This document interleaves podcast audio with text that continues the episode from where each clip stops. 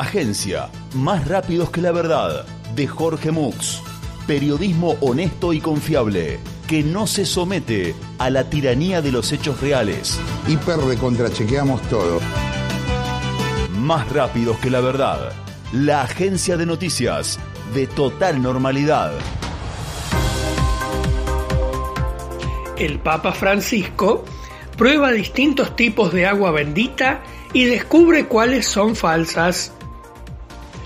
Como todos los años, los primeros días de marzo en el Vaticano son el epicentro de una feroz competencia. Centenares de congregaciones religiosas de todo el mundo llevan sus aguas benditas para que el Papa las pruebe y diga su veredicto. Qué tan pura, qué tan suave, qué tan bendita es. A fines de septiembre se publica un listado con rúbrica del propio Francisco, donde se indica un ranking de aguas benditas, con premios en Biblias y crucifijos para los ganadores. Nuestro obispo ganó la competencia el año pasado. Es un maestro de la bendición del agua. Cuenta con alegría el párroco de un pequeño pueblo de España. Así que para este año hemos redoblado los esfuerzos. El obispo aprendió nuevas recetas para bendecir. Realiza el ritual con una destreza y un amor que son admirables. Así que tenemos mucha fe en ganar esta temporada. Todos los años hay problemas y avivadas con esta competencia, cuenta el padre Virgas, párroco de Sicilia y muy cercano al Papa. Leen la Biblia juntos una vez por semana. Algunos traen agua común, sin bendecir, y creen que el Papa no se va a dar cuenta.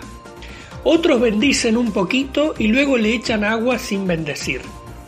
Por supuesto, el Papa, con su paladar pontificio, se da cuenta de que la bendición está diluida. A veces traen agua que fue bendecida hace muchos años, y Francisco se da cuenta de que la bendición está rancia o caduca. A veces hacen mal el ritual y el agua no alcanza a bendecirse.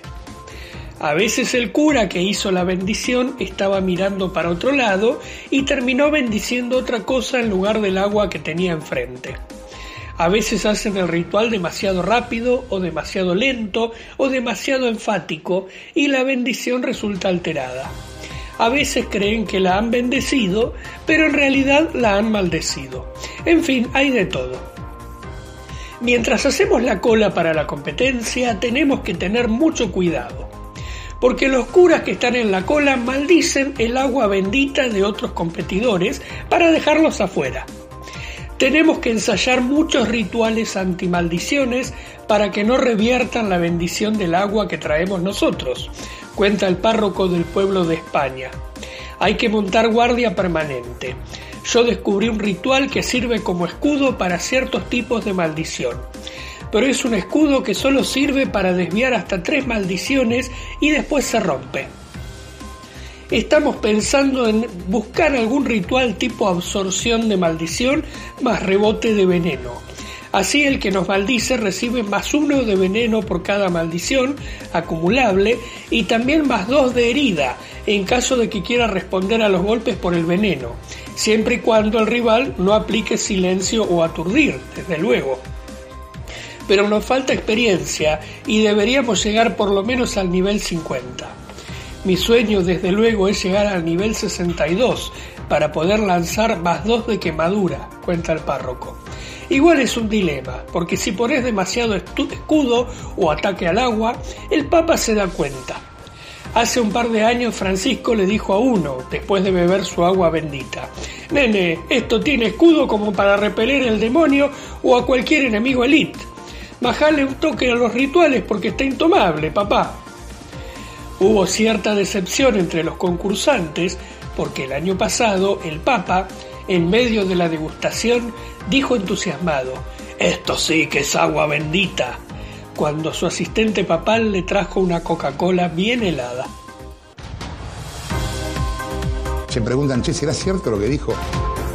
Más rápidos que la verdad, de Jorge Mux la agencia de noticias de total normalidad.